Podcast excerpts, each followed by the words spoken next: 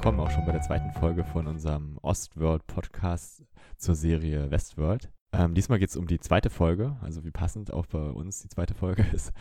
Und ähm, der Marco ist auch wieder am Start. Hallo. Die zweite Folge, die hat den Titel äh, Das wahre Selbst in Deutsch und äh, Chestnut auf Englisch, also viel wie Kastanie.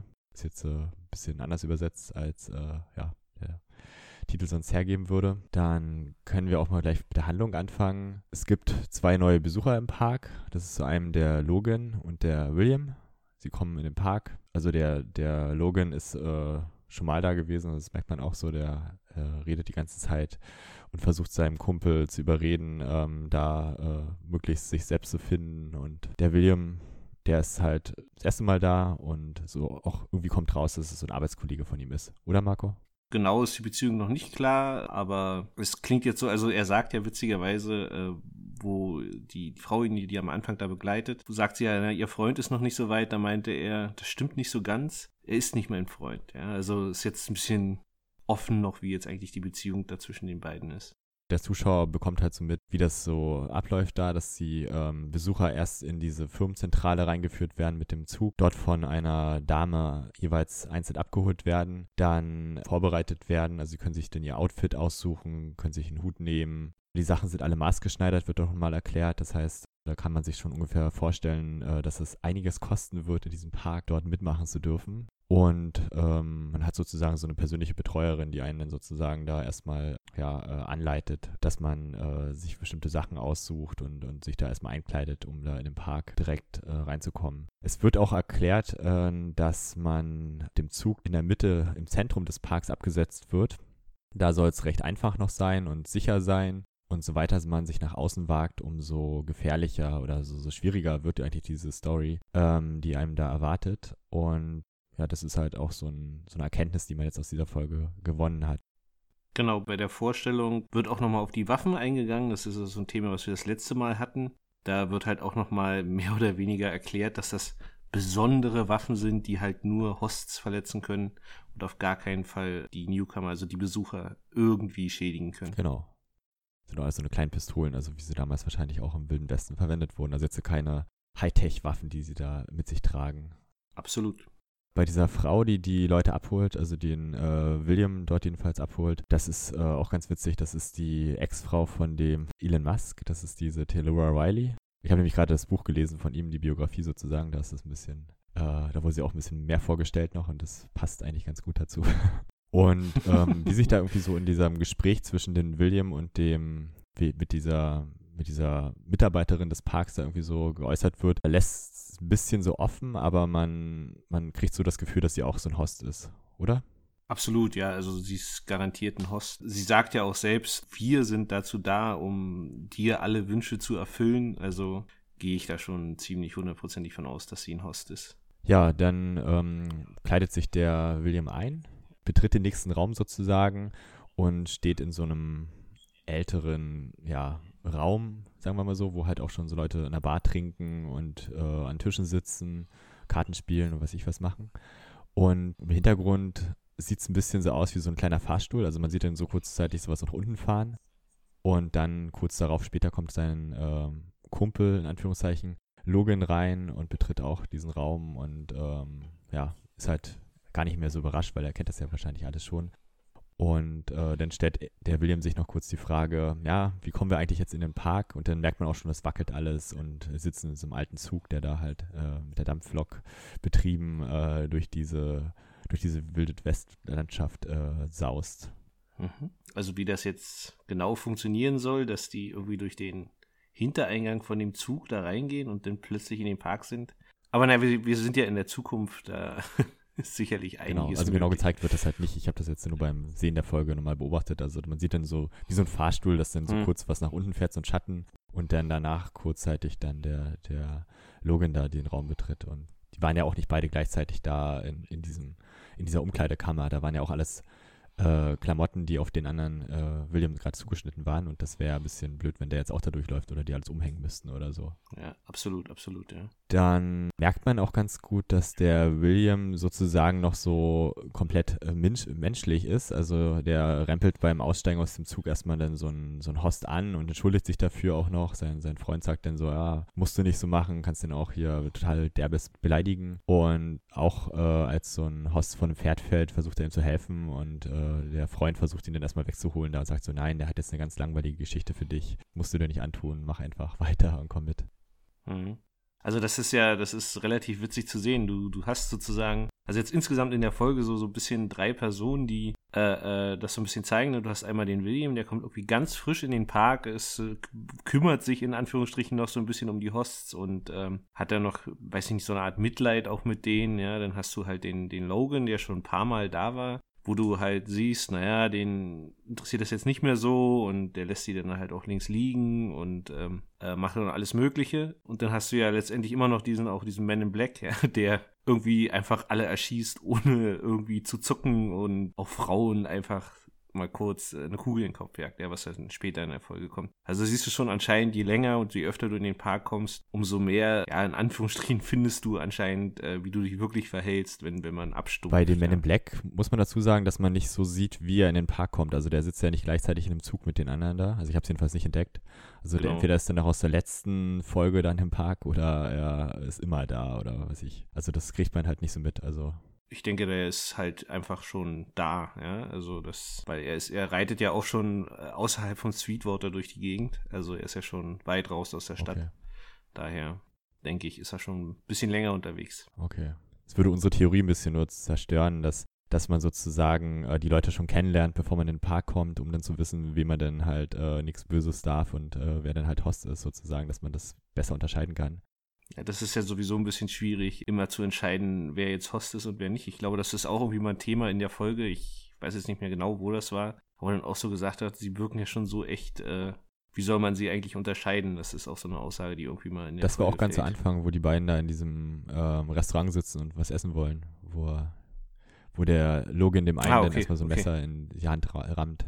Ja, das, das ist ja auch so ein Ding, wo ich dann wieder sage, hm, wenn du dich jetzt irrst, ja, und das ist eigentlich gar kein Host, äh, rammst du denn äh, einem anderen Gast ein Messer in, in, in die Hand? Genau. Also wie, das ist, das ist ja für mich als Gast ist es ja schwierig äh, zu unterscheiden, wer hier wer ist. Und äh, ja, das finde ich immer so ein bisschen, also das zieht sich so ein bisschen durch die ganze Serie, wo ich mich immer frage, wie, wie das jetzt alles genau gelöst ist. Vielleicht Aber würden die Hosts, würden die Hosts das denn verhindern? Also vielleicht würden die das abwehren. Weißt du, er wirft, er wirft sich in das genau. Messer. Keine Ahnung, wie das geplant ist da. Ist wahrscheinlich noch nicht vorgekommen. Ja. Ja, gucken wir mal. Ja, dann geht es auch noch um die Maeve. Das ist die eine Prostituierte, die also sozusagen diesen Saloon da leitet und äh, dort immer nach neuen äh, frischen Gästen Ausschau hält, sagen wir das mal so. sie bekommt ständig Flashbacks. Sie hat halt immer so Erinnerungen an irgendeine äh, Szene, wo sie halt mit so einem kleinen Mädel rumsteht und dann Hahn gezogen äh, durch die Gegend geschleift wird und das äh, bereitet irgendwie so ein bisschen äh, Kopfschmerzen, sagen wir mal so. also der, der Maeve-Charakter ist ja in der Folge relativ prägnant, ne? Also das, das zieht sich ja ziemlich, also am Anfang ähm, ist sie ja letztendlich ein ganz normaler Host, der auch aussortiert werden soll, weil sie irgendwie äh, wohl nicht mehr bei den Gästen nicht mehr so gut ankommt oder sie wahrscheinlich auch schon ziemlich lange da ist und einfach, weiß ich nicht, jetzt nicht mehr so viele äh, abschleppt da in, in, im Puff, ja. Dann versuchen sie halt, das sieht man dann auch immer im, im, im Hintergrund sozusagen im Kontrollzentrum, ihre Parameter, ihre, ihre ähm, Funktionsparameter irgendwie so zu ändern, dass sie doch wieder besser bei den Gästen ankommt.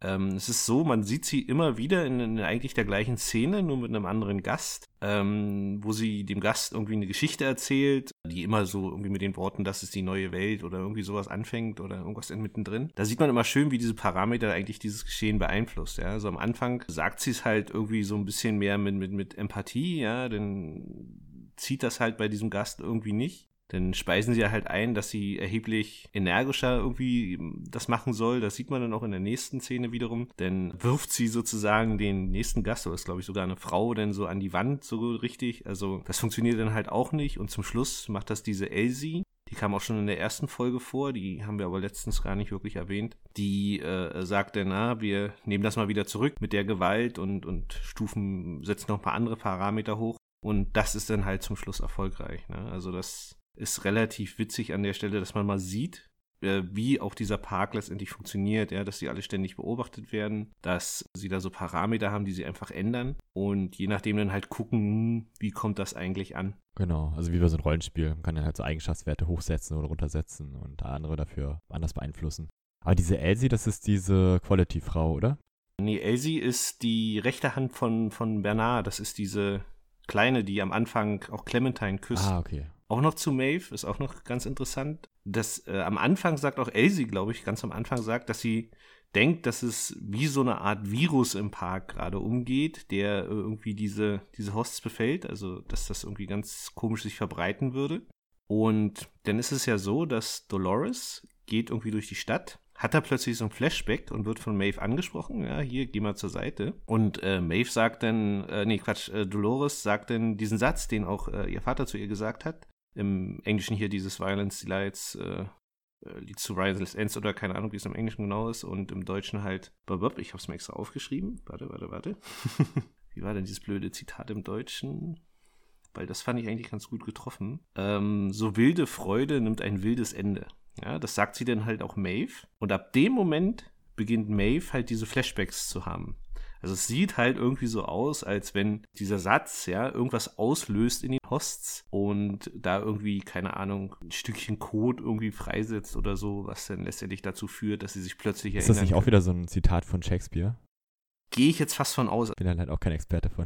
Ja, ich auch nicht. Äh, müsste man jetzt mal googeln. Ähm, aber ja, also das ist halt etwas, äh, was, was sich auch so ein bisschen durch die, durch die Folge gezogen hat, was ich auch relativ interessant fand und ähm, was mir jetzt eigentlich auch erst so ein bisschen beim zweiten Gucken zum Beispiel aufgefallen ist. Ja, das Beste ist ja auch, also als sie das der Maeve äh, so entgegenschleudert, da diesen Satz, äh, dann macht sie kurz die Augen zu und dann macht sie wieder auf und ist total wieder happy, als ob sie so ein, so Restart hinter sich hatte. Also es war auch irgendwie sehr ungewöhnlich. Genau, also das, das, hat man ja ziemlich häufig, ne, dass sie irgendwie so plötzlich so bup, so auch so, so ein ernstes Gesicht machen, ne, und dann so wupp, als wenn dann so wieder irgendeine andere Routine startet, blom, und dann sind sie wieder ganz normal in, in ihrem Trott. Also das ist tatsächlich auch ja ganz interessant. Genau. Ja, wahrscheinlich hat das dann bei Maeve irgendwas ausgelöst. Das kann ja wirklich sein. Ja, dann hatten wir noch, ähm, genau, dann hatten wir Maeve, die wurde dann halt durch die Mitarbeiter des Parks sozusagen operiert. Lag dann sozusagen mhm. so Backstage äh, so bewusstlos auf dem OP-Tisch und zwei nette Herren reparierten da gerade was an ihr. Das heißt, wie so eine Operation war da halt so, ein, so eine Wunde und musste irgendwie vernäht werden oder sonst was. Und äh, plötzlich erwacht Maeve. Weil Maeve hatte halt schon so vorher sich so ausgemacht, wenn es irgendwie schlecht geht oder so, dann zählt sie einfach von drei runter und danach wacht sie auf und das ist dann irgendwie auch da passiert. Das heißt, sie hat so ein Flashback, zählt da drin runter und dann äh, wacht sie plötzlich im OP auf. Und die Mitarbeiter sind natürlich sehr erschrocken, weil die die ganze Zeit die Werte von ihr beobachtet haben und auch sozusagen sie im Standby-Modus äh, gelegt haben. Und äh, sie ist natürlich total erschrocken, als sie dann feststellt, so, okay, die wurde gerade da aufgeschnitten und äh, spürt dann die Wunde sozusagen und fängt dann erstmal an, die beiden äh, zu bedrohen. Also hat, holt sich so ein Skapell und bedroht die beiden und die sind halt komplett hilflos, weil die gar nicht darauf vorbereitet sind auf solche Situationen. Mhm. Das ist ja auch noch so, dass der äh, eine von den beiden will sie ja dann mit einem Tablett schlagen und der andere meint, nein, nicht. Ah, äh, das, das führt nur dazu, dass wir so ein Protokoll ausfüllen müssen. Lass uns erstmal mit ihr reden. Das fand ich auch relativ cool.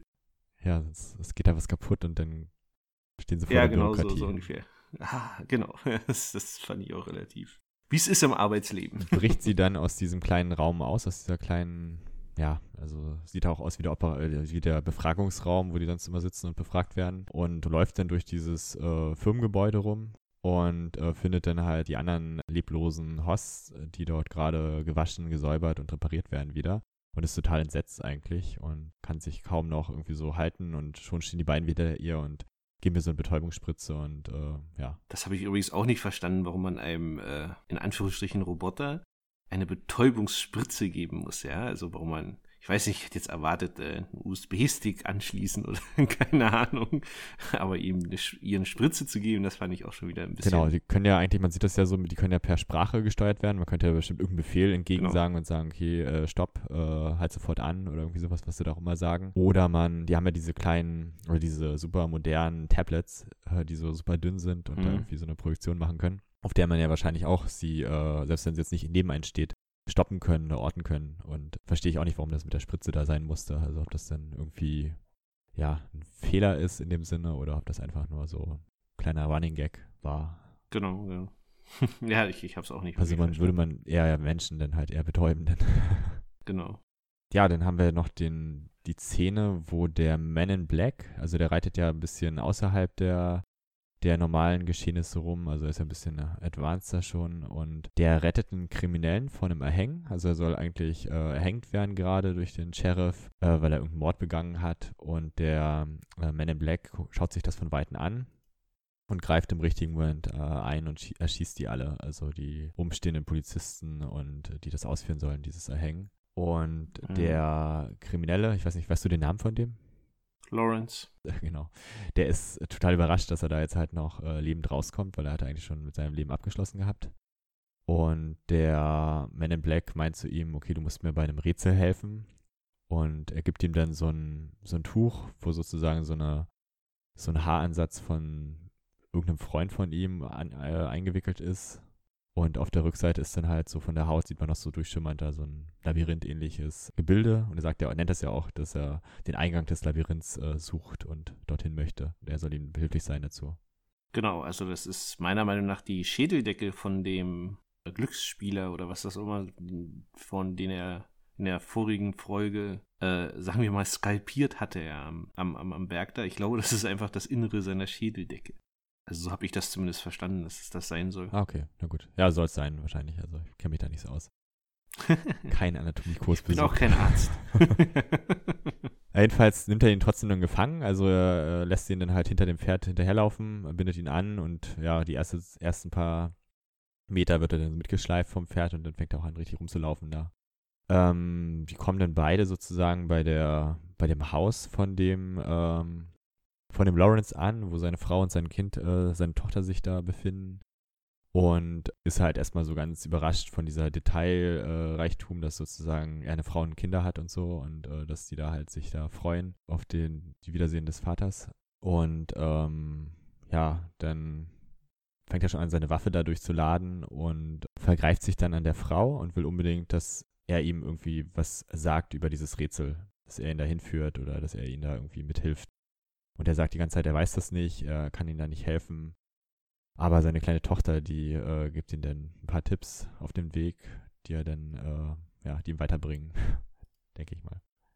Genau, also sie sagt ja äh, irgendwie sowas wie Follow the Red River, also zumindest jetzt im Englischen, ich weiß gar nicht, was sie im Deutschen sagt.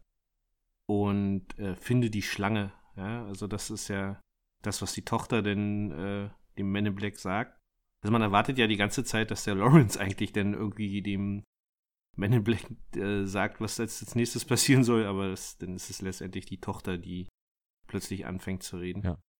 Wahrscheinlich haben sie das auch mit Absicht gemacht, dass er erst dahin geführt werden muss. Also sonst hätte man den ja auch überall anders äh, unter Druck setzen äh, können, damit er dann irgendwann mal ein Geständnis von sich gibt oder so. Und wie gesagt, die Tochter, die rennt ja da halt nur in diesem, in diesem kleinen Umkreis da wahrscheinlich nur rum, wo, wo seine Heimat da ist. Also sozusagen seine Familie wohnt. Mhm, mh. Das hat wahrscheinlich der Man in Black schon durchschaut, dass es halt nicht so einfach sein wird. Ja, ich, also der Man in Black ist auch nicht zum ersten Mal da, das, das sagt er ja auch, der, er weiß ganz genau, was jetzt gleich passieren wird und als er hier die, diesen Whisky bestellt, denn der braucht ja ein bisschen länger, ne, der Typ, der das da rausbringt. Da meinte dann der Man in Black schon, ja, ich weiß genau, du hast jetzt nur länger gebraucht, weil du jetzt noch irgendjemandem genau. Bescheid gesagt hast, dass ich hier bin und äh, ähm, dass sie mit Verstärkung kommen sollen. Also das, das zeigt ja auch, dass das jetzt alles nicht das erste Mal ist, dass der Man in Black da irgendwie rumrennt und da irgendwas versucht. Also er wird sich das wahrscheinlich ein paar Mal schon angeschaut haben oder wahrscheinlich irgendwo gelauert haben, sich gesehen haben, was da passiert und sich wahrscheinlich jedes Detail eingeprägt haben, dass er auch genau weiß, wohin er schießen muss, wo irgendwelche Leute lauern. Weil das wird ja auch nicht von Mal zu Mal umgeändert. Das ist ja halt auch ein bisschen so die Faulheit der, der Storyschreiber im Hintergrund wahrscheinlich, dass sie sagen, okay, wir lassen es erstmal so, weil das haben so wenig Leute bis jetzt gesehen äh, das lohnt sich nicht, jedes Mal umzuschreiben. Also nehme ich das an. Mhm. Mhm. Ja, man, man, weiß jetzt auch nicht, wie weit er raus ist aus dem Park, also wie weit er weg ist von Sweetwater. Das wird ja letztendlich auch nie thematisiert, aber sieht ja alles schon ein bisschen brutaler aus, wo er jetzt durch die Gegend läuft. Also scheint er schon ein bisschen weiter weg zu sein. Es ist ja auch, äh, äh das ist auch relativ witzig, darüber unterhält, halten sich, glaube ich, Bernard und äh, Theresa, dass die Hosts alle auch untereinander interagieren, miteinander sprechen und, und, und die der Story folgen, auch wenn eigentlich gar keiner da ist, der es sieht. Was ich glaube, da sagt dann Theresa, das ist ja eigentlich, warum ist das überhaupt so? Und, und Bernard meint dann halt, dass das irgendwie, dass sie dadurch selber lernen, die Hosts, äh, sich untereinander irgendwie besser zu verstehen und, und zu helfen. Mhm. Ja, das ist ja auch ein relativ witziges Thema, dass die einfach sozusagen vor sich hin leben, in Anführungsstrichen, ja, ohne dass eigentlich jemand da jemals eingreift. Ja, klar. Aber falls jemand von Weitem das beobachtet, das wäre natürlich auch blöd, wenn da so eine Art Bewegungsmelder erst dran ist und die stehen dann halt so rum und tun gar nichts, bis du da dich zwei Meter denen erst näherst oder so. Das ist, wirkt ja viel realistischer, wenn du sozusagen auch von Weitem irgendwelche Explosionen oder irgendwelche Schüsse hörst, als wenn, äh, als wenn das alles so geskriptet daherkommt. Also kennt man ja auch von Computerspielen, läufst dann irgendwie so einen bestimmten Punkt ab und dann geht da erst irgendwie eine Schießerei los oder so. Das ist halt mhm. unrealistisch. Also das äh, wirkt sich dann natürlich auch auf die Gäste aus, die dann halt nicht mhm. sofort aus dieser Illusion raus sind, dass sie da im echten Wilden Westen wären. Macht es natürlich nicht einfacher. Genau. Ja, dann haben wir noch den äh, Sizemore, der ist halt auch wieder ganz eifrig dabei und stellt einen neuen Handlungsstrang vor. Also der hat sich sozusagen ein paar Hosts neu anfertigen lassen. Und äh, wie schon in der ersten Folge bei uns äh, erwähnt, ist der sehr eingebildeter Typ, also so ein Schnösel eher, finde ich der dann halt natürlich äh, von so einem Indianer passt ihm dann die Nase nicht und, und äh, schlägt ihm erstmal das Tablett davor und, und scheißt die, die Designerin sozusagen von diesem Host äh, zusammen und äh, ist eigentlich so sehr perfektionistisch wahrscheinlich angehaucht, weil das irgendwie so sein Baby ist, da diese neue Handlungsstrang Strang da unbedingt erfolgreich zu machen. Hm. Genau. Also man sieht dann halt so ein paar äh, Indianer rumstehen und so ein paar, äh, ja, sehr krass geschminkte, ja auch so Eingeborenen, was es da sein soll. Mhm. Dann haben wir noch den Dr. Ford. Also der, der geht auch mal so Backstage unterirdisch sozusagen. Unterirdisch ist es wahrscheinlich. Doch, es muss unterirdisch sein. Sieht aus wie so eine riesen Tiefgarage, wo auch so Züge langfahren und alles mögliche und fährt mit so einem Fahrstuhl dann auch in diesen Park rein was ich mir irgendwie ein bisschen komisch vorstelle, wenn da halt der ganze Park sozusagen unterhüllt ist und da irgendwelche Fahrstühle einfach rauskommen könnte irgendwo. Und der geht dann auch mal ein bisschen aufs Wanderschaft da in dem Park. Kannst du dich an die Szene erinnern? Ja, klar, klar. Also das ist ja, ist ja da, wo, wo er dann auch irgendwie diesen kleinen Jungen trifft. Genau. Mit dem er da durch die Gegend zieht ähm, und äh, die dann irgendwie ein Stück durch die Gegend laufen und dann plötzlich vor einer Schlange stehen. Und dann der Ford sozusagen die Schlange ja beeinflussen kann. Genau. Das ist übrigens irgendwie so ein, so ein, so ein, na, wie nennt man also, so ein Bezug, genau, äh, auf den alten Film, das habe ich irgendwo gelesen vorhin, ähm, dass äh, da gab es nämlich genau dieselbe Szene. Ja, also äh, dass da war dann auch irgendwie jemand, der die Schlange dann halt beeinflussen konnte, weil derjenige halt wusste, was man machen muss, damit diese Schlange irgendwie ihm folgt. Und ähm, zumindest läuft er ja da durch die Wüste, ähm, unterhält sich dann halt mit diesem Jungen und dann kommen sie irgendwie an so ein Tal, wo ähm, Ford dann meint, na, hörst du jetzt die Glocken? Ja? Und der Junge meint dann, ja, na klar, äh, aber da ist eigentlich gar nichts. Ja? Und ähm, ich glaube, das kommt dann später, mit Bernard geht er nochmal an die gleiche Stelle. Und äh, da sagt er dann hier, ich bin, arbeite auch gerade an einer neuen Story und die wird dann hier halt stattfinden und er ist da schon eifrig dabei. Also, dass das ist irgendwie, dann, dann sieht man halt so eine, ich weiß nicht, sieht aus wie so ein Glockenturm oder irgendwie was, was da aus dem Wüstenboden ja, genau, ja. oder was auf dem Wüstenboden da steht. Das sieht eher aus wie so eine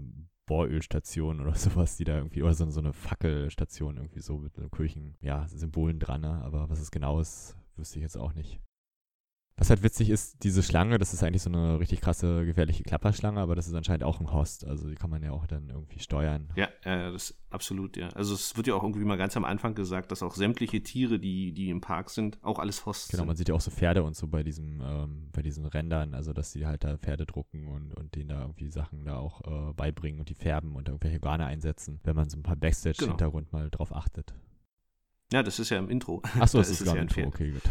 Ja, genau.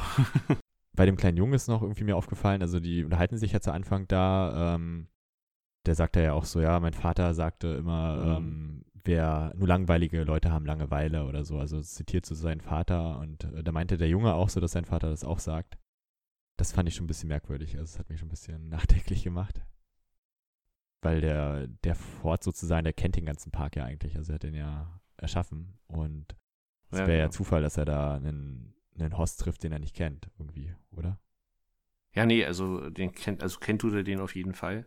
Und der schickt ihn ja zum Schluss auch zurück und sagt, vergiss, was jetzt gerade passiert ist. Also er löscht ja sozusagen die Erinnerung jetzt an das, was, was sie da gerade beide erlebt haben. Also ich denke schon, dass das irgendwie eine Geschichte ist, die Ford auf jeden Fall genau. kennt. Bei dem Ford merkt man immer, dass der sehr gelassen ist. Also er ist halt für sein Alter relativ ruhig so und, und läuft da durch.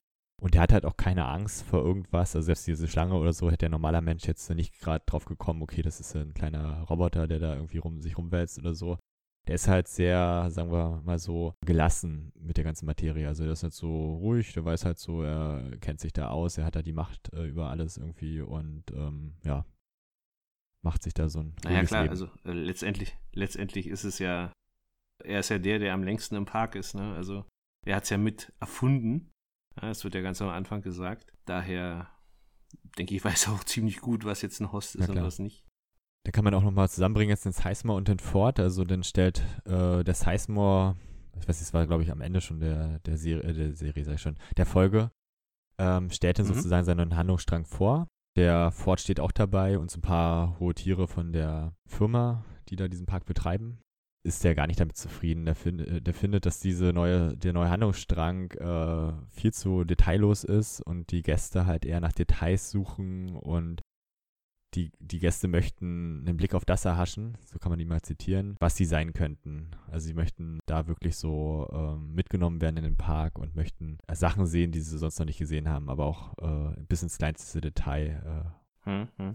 Aber äh, er sagt nicht, dass die Gäste wissen wollen, was sie sein könnten, sondern er sagt genau, dass sie das nicht wollen, weil sie das schon wüssten. Okay, ich habe das falsch aufgeschrieben. Und deswegen so auf, und deswegen so auf die Details achten. Also, damit es halt die Geschichten letztendlich, wie du schon sagst, einfach realistischer macht, wenn sie halt bis ins kleinste Detail durchdacht okay. sind. Und auch so, falls man jetzt mehrmals in den Park kommt, dass man dann halt immer noch was Neues findet. Also, dass man halt immer noch so Kleinigkeiten so wahrnimmt, die halt einem beim ersten Mal nicht aufgefallen sind. Genau, also das meinte ich ja in der ersten Folge schon, weil ich stelle es mir jetzt auch ein bisschen schwierig vor. Also wenn man jetzt einmal da war, ja, was, was, was fordert einen denn dann noch? Also letztendlich ist es ja doch immer das Gleiche, ja, dass du irgendeiner Geschichte folgst und letztendlich merkt man halt, also das siehst du halt wirklich, ja, also ich kann mir da schon gut vorstellen, dass es einfach irgendwann langweilig wird. Ja, für William, der jetzt zum Beispiel das erste Mal im Park ist, ist alles noch super aufregend, ähm, alles echt genial. Für Logan ist es schon so, hm, ja, der, der sagt auch schon, er schießt auch schon bloß noch wild durch die Gegend und will eigentlich nur raus. Ähm, du siehst es ja auch, ähm, dass Logan poppt ja dann auch da irgendwie mit, mit drei Mädels und, und einem Jungen dann da irgendwie gleichzeitig, ja, während äh, William noch auf der Terrasse sitzt und die Aussicht genießt. Ne? Also das, äh, da siehst du auch schon, dass halt die Ansprüche, je nachdem, wie oft man im Park war, anscheinend ganz ja, Obwohl die eine Prostituierte versucht, ihn auch zu verführen, aber geht er ja nicht weiter drauf ein. Also ist er halt dann. Ja, genau. Also was ich schon meinte, also anscheinend, wenn man da mehrmals im Park ist, macht man da schon eine Entwicklung durch. Ob die jetzt positiv ist, sei jetzt mal dahingestellt. Er nimmt das auch noch mehr so menschlich wahr. Also er nimmt das, sieht das jetzt nicht als Spiel oder so als Art Vergnügungspark, so als Disneyland oder irgendwie sowas. Der geht halt mit den Leuten auch ganz äh, normal um, eher, also wie man es eigentlich so erwarten würde, wenn man halt so durch die Stadt geht, irgendwie. Mhm, absolut, ja. Was bei mir aber irgendwie äh, jetzt wäre, wenn ich jetzt zum Beispiel erstmal in den Park gehen würde und jemand mitnehmen würde, zum Beispiel du würdest mitkommen und du warst da schon mehrmals, ich würde wahrscheinlich, weiß ich nicht, vielleicht die ersten paar Stunden mit dir da rumlaufen, aber dann alleine mein Ding da machen, weil ich wahrscheinlich auch Sachen erleben möchte, die der andere vielleicht langweilig findet. Also vielleicht sind ja gerade diese, diese ganz Anfang angebotenen Sachen, das sind ja wahrscheinlich wie so eine Art Tutorial, wo man halt sozusagen mal gezielt, sagen wir mal so, äh, Verbrecher jagen kann, also wirklich mal auf böse Leute schießen kann oder sowas. Und dem anderen wird das immer langweilig. Das ist genauso, als wenn man zu zweit in Urlaub fährt und war da schon mal, einer war da schon mal. Das entweder man hat jemanden, der einen da wirklich durchführt und sagt, okay, ich gucke mir das jetzt nochmal an und zeigt dir das alles. Oder jemand, wie der, wie der Logan eher ist, der dann so äh, mehr erleben möchte und ihn rausreißen möchte aus dem Ganzen. Und der Logan sagt ja auch zu William, dass der in dem Park, ganz zu Anfang, wo sie noch im Zug sitzen, dass der sein wahres Ich sozusagen da kennenlernen kann. Also dass sozusagen mehr über sich erfährt, als äh, er vorher schon über sich wusste. Ja, absolut, ja. Dann haben wir noch ein paar Szenen, glaube ich, bei Dolores jetzt äh, übersprungen. Das ist, das ist am Anfang und am Ende ist es nämlich so, dass sie nachts aufwacht, irgendwie Stimmen hört und äh, äh die irgendwie sagt, findest du es oder irgendwie sowas. Und dann geht sie halt raus in den Garten bei ihrem Haus und gräbt an irgendeiner Stelle und findet halt plötzlich eine Waffe. Ja. Also das ist auch irgendwie so ein, so, ein, so ein Ding, wo man jetzt noch nicht weiß, was ist das jetzt eigentlich? Was macht sie mit der Waffe? Wo, wofür ist die? Oder wurde die schon mal benutzt? Oder das ist, bleibt jetzt halt alles noch offen. Funktioniert die überhaupt noch, wenn die im Dreck lag? Ja, die, sieht, die sah auch schon ziemlich alt aus. Also ich gehe auch davon aus, dass sie jetzt nicht mehr wirklich funktioniert. Also sie muss ja irgendwie einen Bezug zur Story haben. Das äh, haben sie ja schon ziemlich krass in den Vordergrund gestellt, ja, dass, dass sie jetzt diese, diese Waffe da findet. Ja. Und des Weiteren hat sie halt Flashbacks, wo alle in der Stadt, also in Sweetwater, tot sind, ja, wo sie anscheinend die einzige ist, die noch lebend irgendwie da rumläuft. Weiß man jetzt halt auch noch nicht, was, was das jetzt eigentlich zu bedeuten hat. Also es kommt mir irgendwie so vor, als ob sie so totale, ähm, also ihr das total an die Nieren geht, diese ganzen Grausamkeiten, die die Gäste da veranstalten und dass das ja wahrscheinlich so ein Albtraum daraus ist, dann dass alle ihre Freunde getötet werden oder alle um sie rum und, und sie halt sozusagen da die einzigste ist, die da halt irgendwie das äh, so mitbekommt oder irgendwie so, ja. Ja, ja, richtig, ja. Also, ich meine, man merkt ja eigentlich von Anfang an, dass sie irgendwie eine ziemlich tragende Rolle spielen wird in dem ganzen Ding. Und na, schauen wir mal, wo sich das hin entwickelt. Was man noch sieht in der Folge ist, dass der Bernard ein Verhältnis mit der Chefin hat. Ich weiß nicht, wie heißt die nochmal, die Chefin? Hat die Namen überhaupt? Theresa. Theresa, genau. Ich vergesse Namen immer, das ist furchtbar. Also mit der Theresa da im Bett landet. Und auch, dass die Mitarbeiter anscheinend äh, in diesem Firmengebäude wohnen. Also, dass die halt nicht nach Hause fahren oder so, dass die anscheinend da in diesem super modernen Stahlbetonbau äh, ja, vor sich hin wohnen, wenn sie nicht gerade arbeiten müssen. Ja, ich meine, macht ja auch Sinn. Also ist so, ich denke ja schon, dass das irgendwie ein bisschen weiter außerhalb sein wird, dass man da jetzt nicht jeden Tag nach Hause fährt. Liegt ja, glaube ich, auch so ein bisschen auf der Hand. Genau, äh, das, das Witzige ist, das ist mir jetzt auch so in der Folge aufgefallen, äh, dass, da hätte man noch vorher schon drauf kommen können, dass Bernard und Theresa irgendwie zusammenhängen, weil ähm, Bernard der Einzige ist, den Theresa duzt. Alle anderen, zumindest im Deutschen, das ist relativ witzig. Ähm, also im Englischen merkt man es ja nicht, aber im, im Deutschen äh, duzt sie tatsächlich. Also ist sie die Einzige, oder ist Bernard der Einzige, den sie im, im kompletten äh, Gebäude da duzt. Und alle anderen spricht sie halt mit sie und mit Nachnamen an. Ähm, ist mir witzigerweise dann auch erst im Nachhinein so ein bisschen aufgefallen. Also hätte man eigentlich auch vorher schon mal einen Blick drauf werfen oder einen Blick für haben können. Ja. Aber naja. Bernard äh, unterhält sich nämlich auch noch mit, ähm, mit Elsie, weil Elsie denkt, dass diese ganzen Fehler, die gerade im Park auftreten, oder ähm, sie denkt es nicht nur, ich glaube, sie sagt sogar, sie, sie könnte es beweisen, äh, ein Sabotageakt von außen wären. Also dass irgendwie Code-Teile von, von außen in die Hosts eingeschleust werden. Das ist das, was Theresa jetzt so, nicht Theresa, sondern Elsie so ein bisschen in den Raum stellt. Und ein Hackerangriff sozusagen. Sozusagen, genau. Also, wo dann halt auch Bernard sagt, naja, hm, aber welchen Grund sollte das eigentlich haben? Vielleicht ist jemand eifersüchtig und möchte das Geld haben oder so, oder die erpressen. Ja, wer weiß. Also, das bleibt jetzt halt letztendlich auch so, so ein bisschen offen. Gab es da irgendwelche äh, Andeutungen aus dem Originalfilm oder so? Oder? Ich weiß es nicht. Ich muss mir unbedingt den Originalfilm okay. nochmal angucken. Das wir machen. Hätte als Einstieg machen sollen. Genau. Ja. Sind wahrscheinlich auch die ganzen Soundrechte abgelaufen. Ja. Die können wir wahrscheinlich bedenkenlos hier nutzen. Das stimmt, ja. Es ist ja 20 Jahre oder so. Ne? Ja. Was haben wir sonst noch? Guck gerade mal durch. ich möchte mal kurz ansprechen, dieses automatische Klavier, was da mal ist. Haben wir gestern ja schon mal drüber gesprochen, dass das immer so ein paar aktuelle Hits äh, spielt, sozusagen. Aber mich würde mhm. mal interessieren, gibt es sowas in Wirklichkeit auch? Also so eine, so eine Walze sozusagen, die da automatisch die Klaviertasten äh, bewegt? Ja, klar, das gibt's wirklich, ja. Das, Wozu äh, hat man sowas? Also Fahr, fahr, mal nach Templin in die Westernstadt, ah. das ist hier so um die Ecke, da steht auch so ein Ding. Das Eldorado Templin. okay. Genau, ja. Oh, immer Schleichwerbung hier. Schon Geld für. Ja, man kann aber auch gerne ins äh, Tropic Island äh, fahren. Keine Ahnung, genau ins Tropic Island fahren oder mal in die Movie Park in, keine Ahnung, wo oder der ist. Biosphäre ja, genau, ja. Solange es die noch gibt, die schließt ja höchstwahrscheinlich bald. Wozu gibt es so eine, so eine Klaviere? Also was, also ist das einfach nur so, damit man jetzt keinen hinsetzen muss, der da Klavier spielt und dass es sich ein bisschen original anhört? Das, das weiß ich nicht. Aber es ist auch so typisch verbunden mit Western irgendwie. Also vielleicht gab es das halt wirklich in den, in den Saloons, dass damit da nicht halt ständig jemand sitzen muss und Musik mhm. macht. weil äh, es gab ja noch keine Radios oder so, ja, das muss man sich jetzt auch vor Augen halten. Ja? Also wenn du da Musik haben wolltest, dann musste es halt jemand spielen. Okay, stimmt. Ne? Und weil sie vielleicht nicht den ganzen Tag da jemanden hinsetzen wollten, der die ganze Zeit auf dem Klavier rumklimpert, ähm, haben sie dann wahrscheinlich irgendwann diese Walzenklaviere erfunden. Also das ist jetzt wilde Spekulation, ja, das ist kein Wissen, aber könnte ich mir jetzt halt vorstellen, dass das irgendwie daher kommt. Okay. Recherchiere ich mal zur nächsten Okay, Folge. wunderbar. Was haben wir denn sonst noch so gesehen? Ähm, so ein bisschen unterstrichen wird immer noch, dass der Man in Black halt sehr gewissenlos mit den Hosts umgeht. Ne? Also, Sieht man auch an seinem kein Gesicht. Problem damit. Also er hat, hat halt ein sehr Ja, absolut, grimmiges Gesicht und ist echt wie so ein Psychopath. Also ist schon ein guter Schauspieler dafür. Ja, das, das passt wirklich ziemlich gut, muss ich ganz ehrlich sagen. Also Die Clementine, die klagt übrigens auch über Albträume. Also sie erzählt ja dann an einer äh, Stelle mit Maeve und äh, merkt man schon, sie ist total müde und sagt auch, sie hat immer diese Träume nachts und äh, sie wacht dann auf und ähm, ja, und das merkt die Maeve auch, dass es ihr nicht als Einzigste so geht, dass da halt immer noch eine andere Person ist, die da die gleichen Beschwerden hat. Das sagt auch Elsie irgendwo, dass diese Albträume sind tatsächlich mit Bedacht eingefügt in, in die Hosts. Weil ähm, ich habe jetzt nicht genau verstanden, wie das funktionieren soll, aber sie meinte, dass dadurch, wenn jemand am Ende des Tages vergisst, die Erinnerungen zu löschen, werden die irgendwie durch die Albträume überlagert. Irgendwie so hat sie das Okay. erklärt. Also ich habe es nicht so hundertprozentig verstanden, aber äh, irgendwie so in dieser Richtung hat sie was erklärt. Also das ist eigentlich ein Sicherheitsmechanismus, dass die Albträume haben. Okay. Wir sehen bei Dolores, dass sie auch noch am, am äh, Ende so ein, so ein geheimes Gespräch anscheinend mit Bernard hat. Das scheinen sie öfter zu haben, wo Bernard einfach noch zu, zu Dolores auch sagt, hm, du hast dich in letzter Zeit verändert, ähm, ob sie davon selber was mitbekommt. Sie aber sagt, nein. Also, und sie fragt dann halt, habe ich was falsch gemacht?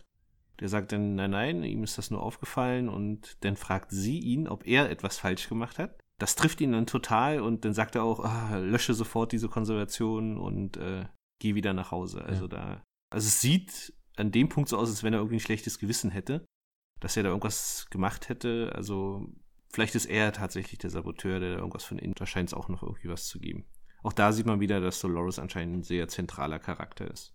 Ja. Gut, also generell bei William und Logan kann man halt sagen, das ist halt so ein bisschen dieses Good Cop, Bad Cop äh, Geschichte, ja, wo William halt der Gute ist, der immer alles irgendwie richtig machen will und helfen will und Logan einfach nur Spaß haben will. Ja, also das zieht sich halt auch so durch die gesamte Folge. Haben, wo du hast vorhin die Musik angesprochen. Mhm. Diesmal ist auch wieder was drin, wo das Klavier wieder so ein, in Anführungsstrichen, Hit äh, mit drin hat. Ich glaube, es war was von Radiohead. Ach, jetzt straf mich Lügen, äh, wie der Das Titel kann sogar war. sein, ja. Es gab ja nicht allzu viele Titel. Das ist mir zumindest wieder aufgefallen, jetzt auch beim zweiten Mal schauen. Ich weiß gar nicht, ich muss immer darauf achten, ob das jetzt wirklich in jeder Folge irgendwie ein Titel, ein Cover sozusagen an diesem Klavier gespielt wird oder ob das jetzt nur in den ersten Folgen so ist. Muss man mal so ein bisschen drauf achten. Finde ich aber relativ spannend. Also immer, freut man sich, wenn man es dann plötzlich erkennt, oh, hier ist jetzt das Cover. ist ein witziges Motiv irgendwie. Was hast du so empfunden, als du die zweite Folge jetzt gesehen hast? Also hast du denn sozusagen eine andere Erwartungshaltung gehabt? Oder wie war das bei dir zum Beispiel? Ich fand es eigentlich sehr gut gemacht, ja. Also du hast jetzt dadurch, durch, durch, durch Logan und William hast du wiederum nochmal diese, dieses Einführen in den Park mal miterlebt, ja. Also die erste Folge war ja tatsächlich, dreht es sich ja hauptsächlich darum, überhaupt erstmal zu introducen, wie, wie funktioniert das hier eigentlich alles, ne? Und jetzt äh, erlebst du jetzt tatsächlich mal mit so, so Gästen, bist einmal richtig durchgegangen. Und äh, du siehst halt diese wahnsinnigen, schnellen Entwicklungen von Dolores und jetzt plötzlich auch Maeve, ja die, die sich anscheinend wirklich stark verändern, sich plötzlich an Vergangenes erinnern können und ja, und anscheinend ja auch äh, jetzt irgendwie mehr durchmachen. Ja? Also, das finde ich eigentlich super spannend. Und dann halt diese, diese äh, Storyline, die jetzt so ganz bisschen schon angedeutet wurde von was, was äh, Elsie da entdeckt hat, ist mit dieser Sabotage von Orson. Das kann natürlich auch noch ziemlich gut sich durchziehen. Also es wird halt sehr viel aufgemacht in dieser, in dieser Folge, also sehr viel vorgestellt, sehr viel introduced, was sich jetzt höchstwahrscheinlich über weitere Folgen, über mehr Folgen ziehen wird einfach. Ich bin mal nur ein bisschen unsicher mit dieser Men in Black Story, wo das jetzt eigentlich hinführen soll. Ja, das ist immer so ein bisschen, hm, was ist da eigentlich das Es Ziel? muss halt einen so Bösewicht halt geben, der da. Ja, aber mit welchem Ziel? Ja, also was, was ist jetzt eigentlich sein Ziel? Gut, er will das Labyrinth finden, aber warum will man ein Labyrinth finden? Ich meine, was das ist da der Grund für? Ja, also ähm, Ja. Ich, ich äh, weiß nicht, also ich finde es jetzt nicht so herausfordernd, ein Labyrinth zu finden. Ne? Also ähm, das ist das, was, was ich immer noch finde, hm, wo ich mir noch nicht richtig keinen Reim drauf mache. Was ich komisch fand, das ist schon in der ersten Folge so, in der zweiten ging es dann halt weiter. Warum müssen die immer nackt sein bei diesen Verhörungen? Ist das so ein HBO-Ding, dass da irgendwie. Was ich gerade sagen, das ist halt eine HBO-Serie. Da muss es Bubis und, und, und Hintern geben, ja, und äh, muss halt ab und zu auch nackte Frauen Bei sehen. der OP zum Beispiel macht das ja auch recht wenig Sinn. Also wenn man OP, Op Operationssaal liegt oder so, dann hat man ja meistens noch so einen Plane darüber irgendwie. Aber allein schon bei ja, Befragungen, also ich habe mir das erst in der ersten Folge so gedacht, okay, da werden die halt so rausfinden, ob die halt, ob die halt okay sind, ob die irgendwelche Schussverletzungen noch haben oder so. Aber das auch so bei ganz normalen Gesprächen mit denen da, die komplett nackt rumsitzen, das ist schon, ja, komisch, aber egal. Ja gut, stimmt. Also bei den Gesprächen macht es tatsächlich nicht so viel Sinn. Also bei der OP es ist schon okay. Ich meine, es ist ja jetzt kein Mensch, ja. Also die Maschine kann ja keine Infektion bekommen, ja. Also daher ist es jetzt schon egal, ob die da jetzt nackt rumliegt oder noch irgendwas anderes. Aber wenn du jetzt dir diesen Operations, äh, diese Szene mal anschaust, da, die ganzen Geräte sind alle so äh, steril abgepackt. Also die sind halt alle mit so Plastik, selbst die Monitore sind mit Plastiktüten überzogen ja, das macht eigentlich überhaupt keinen Sinn. Also, also, äh, ich meine, was, was soll das? Vielleicht ähm, haben sie die nur ausgeliehen und wollen die zurückgeben an Asus oder so. Kann ja auch sein. Das, das macht tatsächlich, es sei denn, sie operieren auch ab und zu einen Menschen da drin, aber ansonsten jetzt, um, um an die Maschinen rumzuhantieren, brauchen Falls sie das doch jetzt mal eigentlich Gast nicht. Also. verletzt wurde oder so, dann schnell operieren da drin. Ah, was ja alles gar nicht passieren kann. Ich weiß es nicht. Vielleicht passiert das ja noch. Muss mal gucken, ja.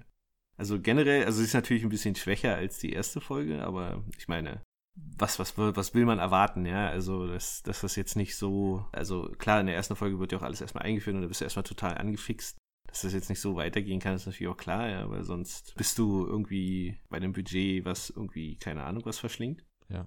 Aber was mir auch aufgefallen ist, dass du, dass äh, die Charakter unheimlich schnell voranschreiten. Ja? Also Du hast ja wirklich, wenn du dir überlegst, äh, von, von äh, Maeve am Anfang der Folge bis Maeve am Ende der Folge, damit kann man ja schon fast alleine, ja? andere Serien hätten daraus eine Staffel gemacht.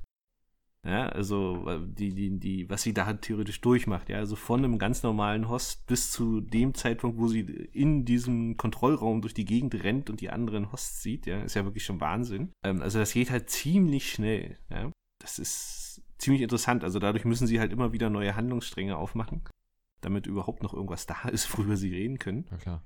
Aber das ist, fand ich ziemlich cool. Also, das ist jetzt, also bei Lost hätte das über drei Staffeln äh, gedauert, ehe Maeve dann äh, aufgewacht wäre in dem, in dem OP-Raum.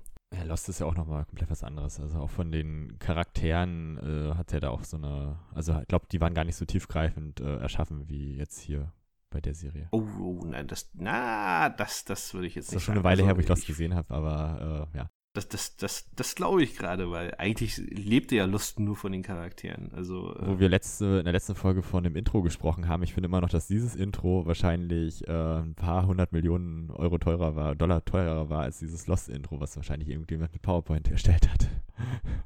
Naja, aber das kann man jetzt auch sehr schwer vergleichen. also es, da liegen auch 15 Jahre zwischen. Und ich glaube, Lost war so mit die erste Fortsetzungsserie, die es meiner Meinung nach wirklich gab, also die wirklich Erfolg hatte. Also eine Serie, die, die halt nicht in jeder Folge in sich abgeschlossen war. Das war ja damals was komplett Neues. Ja, ja also äh, wo gab es denn sowas vorher, dass wenn du eine Folge verpasst hast, dass du eigentlich komplett raus bist? Ja, dass du eigentlich wirklich jede Folge gucken musst. Ja, also es ist ja zum Beispiel bei Westworld jetzt auch so, wenn du deine Folge verpassen würdest, das ist ja vollkommen äh, neben ja, der Spur. Denn. Aber was ich bei Westworld irgendwie so, also wo du jetzt gerade andere Serien ansprichst, da gibt es halt keinen direkten Cliffhanger, ne? Also das ist halt sozusagen ja zu Ende. Echt? Fandest du das, fandest du das kein Cliffhanger, dass sie eine Waffe, dass Dolores eine Waffe findet? Also äh, ich finde schon, ja, also fragt sich ja schon, was sie, was, was sie, was sie jetzt mit, mit der Waffe macht. Also äh, äh, rennt sie jetzt los und erschießt alle Menschen oder ähm, was passiert jetzt mit, mit, mit ihr und mit der Waffe? Okay, das mit der Waffe finden, das ist ja auch nicht gleich am Ende gewesen. Das war ja halt so kurz. Doch, das ist die, das ist die Schlussszene. Möchte ich sagen. Nee, ist er nicht. Nee. Nicht? Die Schlussszene ist, wo ähm, der gute Dr. Ford mit äh, dem kleinen Jungen da durch die Wüste läuft und da diesen, diese. Nee, nee, nee, nee, nee, nee, das, das, das ist in der Mitte. Ähm, warte. Ach, ich, ich habe die Folge gerade an. Ja, ich, ich habe auch an. Äh, ich bin dummerweise gerade schon in der dritten. Ach so. ich skippe hier gerade so durch, denke, hä, was sind da alles Szenen, die, ich noch gar nicht gesehen.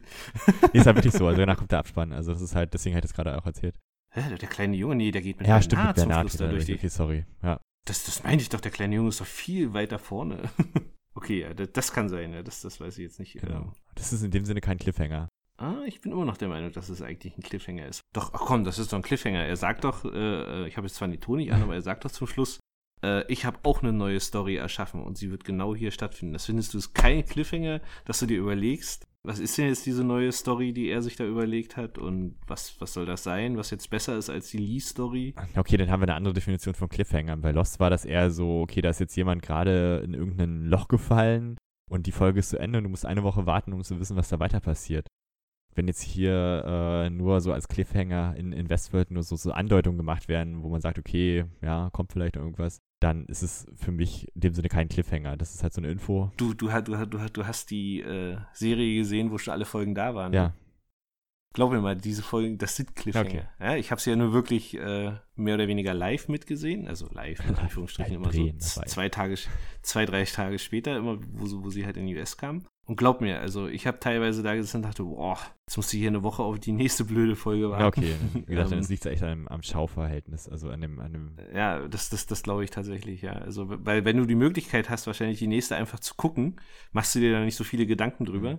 Aber wenn du äh, dann plötzlich dastehst und jetzt alleine gelassen wirst und sagst, ähm, dann finde ich schon, hat die ziemlichen Cliffhanger am Ende. Aber na gut, es ist ja halt doch jeder, wie er es letztendlich sieht. Was man übrigens mal machen könnte, wenn man so einen Streaming-Anbieter betreibt, dass man sozusagen ähm, für die Leute, die halt solche Folgen mal drei oder vier Folgen hintereinander gucken möchten, dass man sozusagen eine Option hat, dass man diese Intros überspringt, weil wenn man sich jedem, jedes Mal nach jeder Folge sozusagen die Credits und halt das Intro nochmal angucken muss, das sind ja jedes Mal zwei Minuten oder so, die dann man halt irgendwie, ja, da vorm Fernseher sitzt und eigentlich so, ja, sein Getränk nachfüllen kann.